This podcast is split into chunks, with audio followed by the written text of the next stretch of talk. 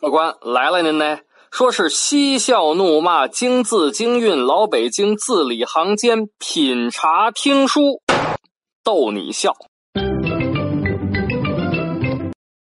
本节目呢由喜马拉雅 FM 独家播出，感谢您收听老北京茶馆。我呢是喜马拉雅上最会讲北京故事的丁儿爷。啊，今儿个又是礼拜五了。咱们呢，接着上个礼拜五的讲。上回书咱们说到，嬴政祭拜会稽山，李斯投奔吕不韦。李斯啊，上厕所的时候，哎呀，悟透了自己的未来了。然后呢，拜荀子为师，学本事。学徒期满了，下山。这下山投奔谁去呢？啊，投奔了秦朝的名相吕不韦。呃，秦王嬴政请吕不韦吃饭啊，就是夜宴了。夜宴之上，吕不韦本来安排李斯来斯呀，给秦王讲个笑话啊，结果呢，李斯。来到秦王面前，深施一礼，然后就是咣咣咣咣咣咣咣说了一大套啊！哎呀妈呀，吓得这个吕不韦汗都出来了，是冷汗呀！哎呦，顺着这个脊梁沟往下流啊！说的什么呢？劝秦王出兵扫平六国。结果呢？哎。秦王嬴政非但没生气，反而给李斯封了个官儿，就是长史。但是呢，这长史啊是个虚职，没有实际的权利，相当于呢就是参谋啊啊幕僚的意思。那李斯又是怎么从长史发展为丞相的呢？您别着急啊，咱们呢老规矩。我呢，给您沏上一杯茶，您听我慢慢的白话。啊，这李斯，呃，变长史了，一看一计得手，得嘞，再来一计。李斯那是要做朝廷里头最肥的那个大老鼠，所以呢。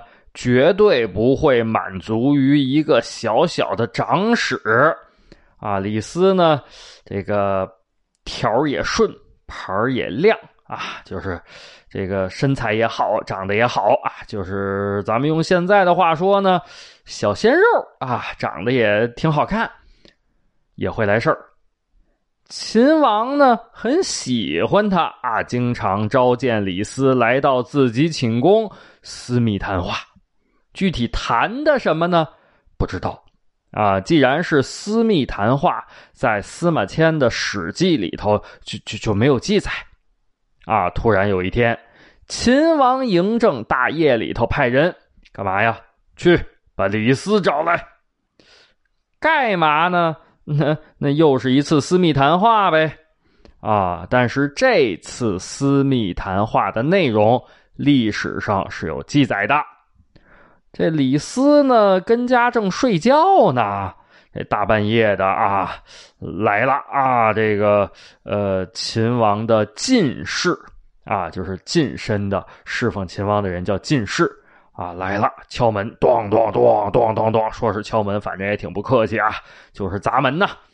大半夜，李斯睡眼朦胧的出来开门，怎怎怎么这这这让不让人睡觉？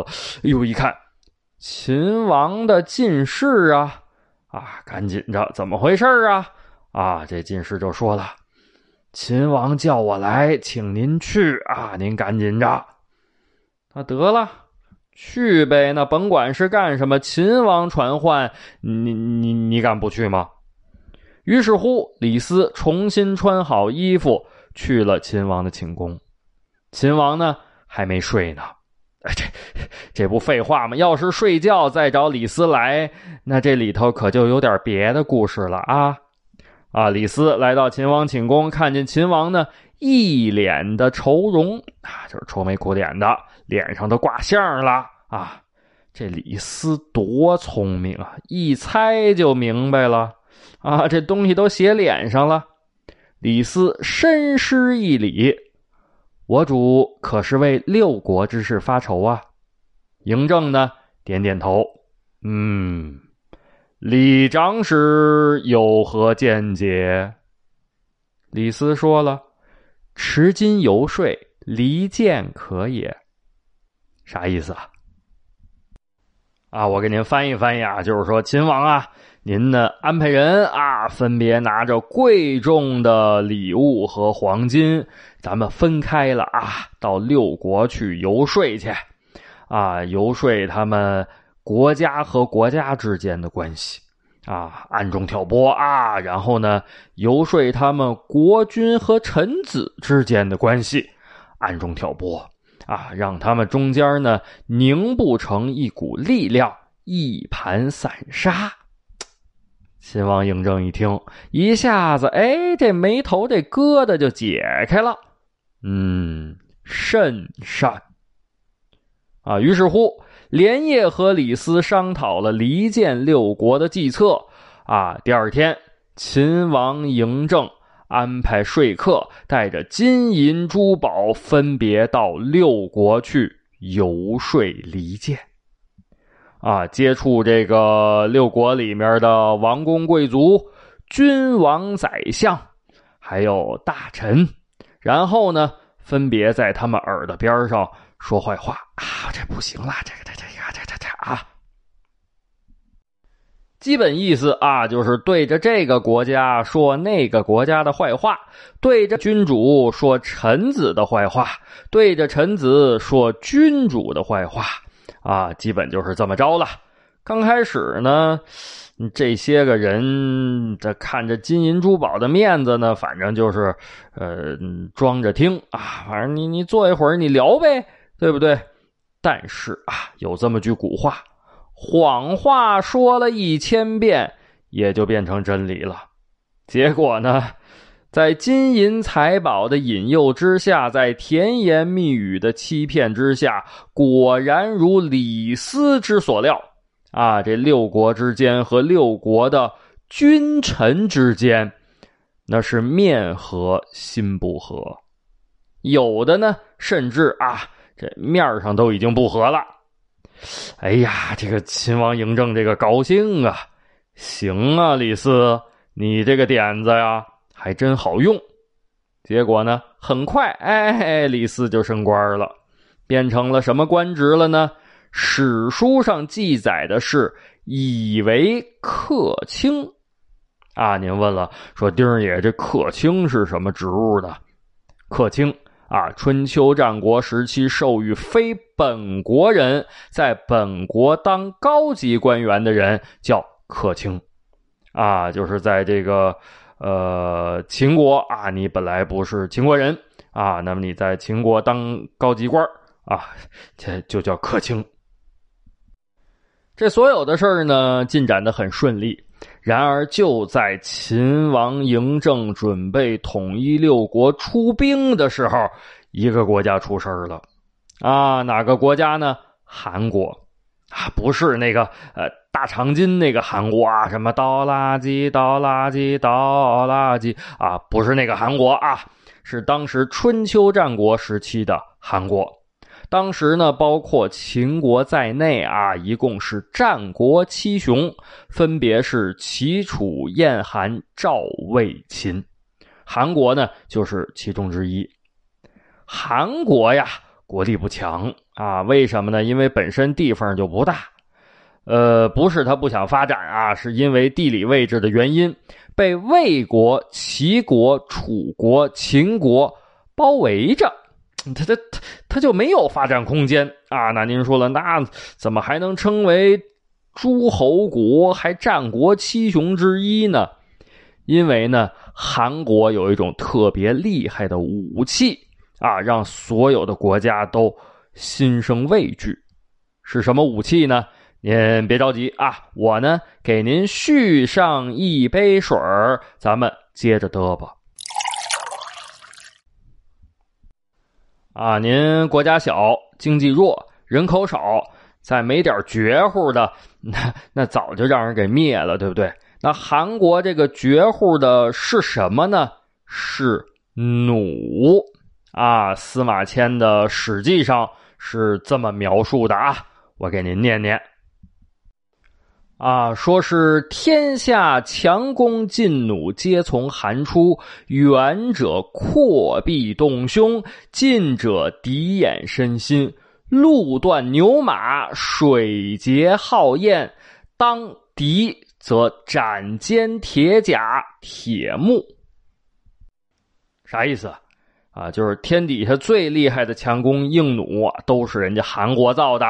远距离日崩啊，可以射穿敌军的胸膛；近距离砰，直接就给你心口啊，就挖一大窟窿啊！如果是对着陆地上的动物射击，这牛马直接给这个腿啪就射断了；如果是对着水面能飞的这些个动物射击，像大雁这种大鸟，直接当空就给拦截下来了。这。这这这这哪是弩箭呢？这不就是火箭炮吗？对不对？但是呢，呃，当时韩国的弩箭就是这么厉害。您想想，两千年前那这是多可怕的军事力量啊！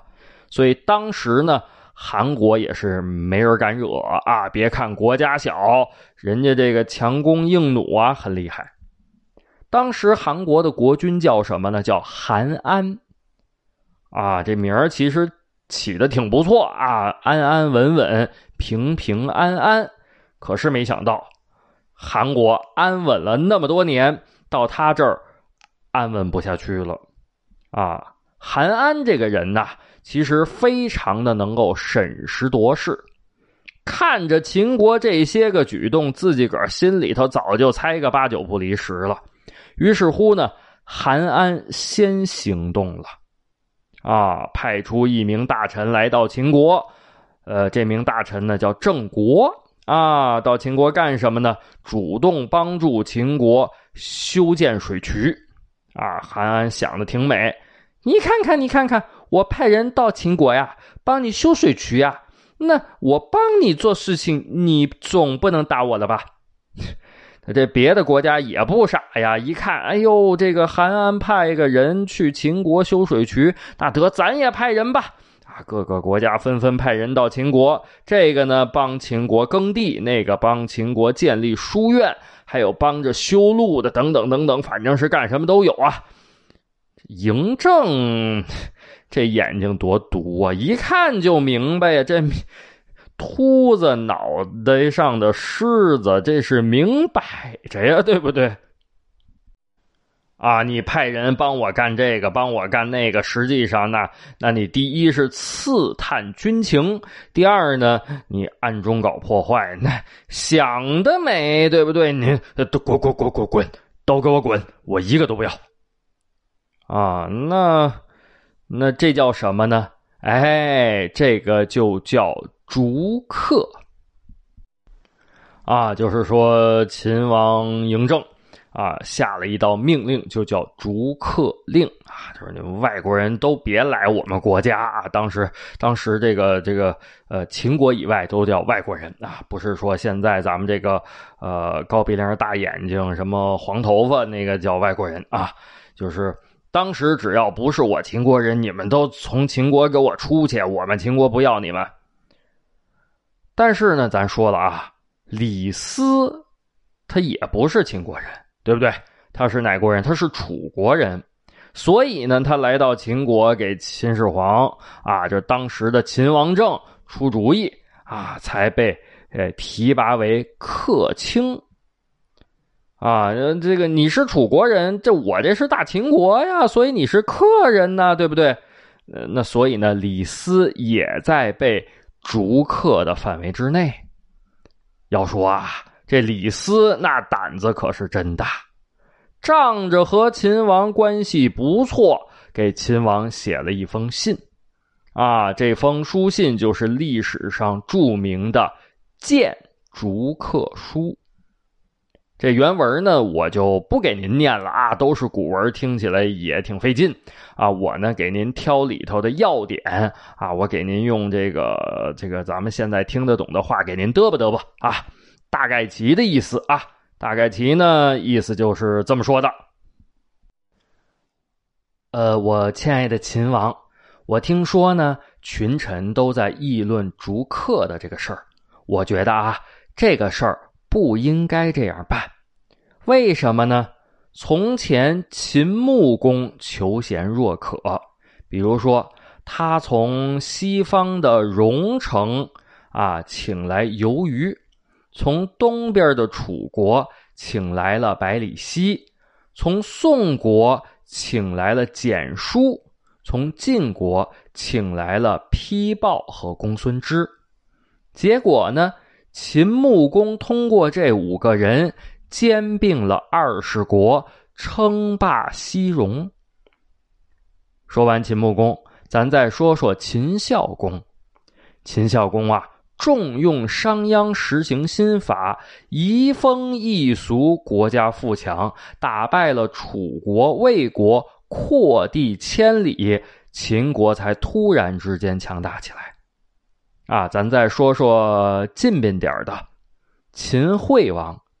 秦惠王用张仪的计策，拆散了六国的合纵抗秦，迫使各个国家服从秦国。还有呢，秦昭王。啊，秦昭王重用范雎，削弱了贵戚的力量，加强了王权，蚕食诸侯，称雄天下。这四代秦王可都是重用了客卿啊，就是用的都是外国人，所以呢，才对秦国的发展起到了突飞猛进的作用。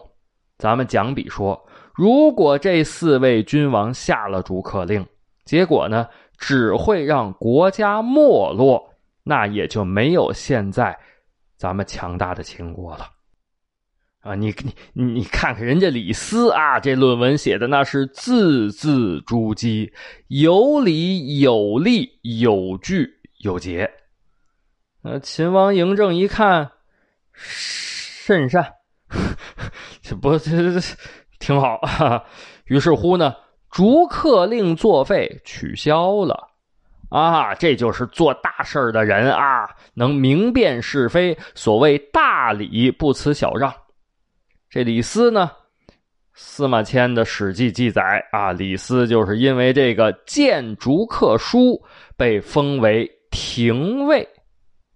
啊，您问了说，那丁儿爷这廷尉是是啥官啊？廷尉是国家九卿之一，啊，这个讲比现在说呢，就是政治局常委了。但是李斯到这儿。可不算完，人的野心呀，那都是越来越大，越来越大。俗话说得好啊，得了银山想金山，当了皇帝想成仙。啊，正在李斯刚刚成为九卿之一的廷尉的时候，突然之间，大秦国来了个人啊，也是外国人啊。外国人是谁呢？他的老同学韩非。啊，咱说了啊，虽然荀子自己学的是儒家，但是呢，荀子倡导的是法家思想，依法治国。荀子的大徒弟就是韩非，二徒弟呢就是咱这位李斯。啊，本来韩非呀，啊，这个历史上也叫韩非子啊。本来韩非呢，他不愿意掺和什么这个七国六国的什么乱乱糟的事儿，但是呢。韩王韩安发现这秦国是要灭我韩国呀，那那那那不行不行，得想办法啊！怎么办呢？就派了韩非前往秦国。啊，秦王嬴政呢也很开心。啊，为什么开心呢？这个其实韩非呀成名已久啊，比李斯成名要早得多。只不过呢，韩非在韩国，所以秦王没办法啊。现在好了，韩非来秦国了，那那那不能错过这个好机会呀！啊，秦王就表示啊，希望韩非能够留在秦国辅佐自己。但是呢，这李斯心里头可不开心。为什么呢？李斯知道啊。啊，自己个儿这大师兄比自己能耐大。如果秦王真的把韩非留在身边，估计这韩非就是自己个儿最大的敌人、对手，还有仕途上的绊脚石。那怎么办呢？哎，李斯这次可是动了杀人的心了。啊，您问了，说丁爷，那到底儿李斯对韩非做了什么呢？那这位历史上著名的韩非子又能不能化险为夷呢？啊，由于时间的关系，咱们今儿个就讲不了了。啊，没关系，别着急，咱们呢下个礼拜五接着这个往下讲。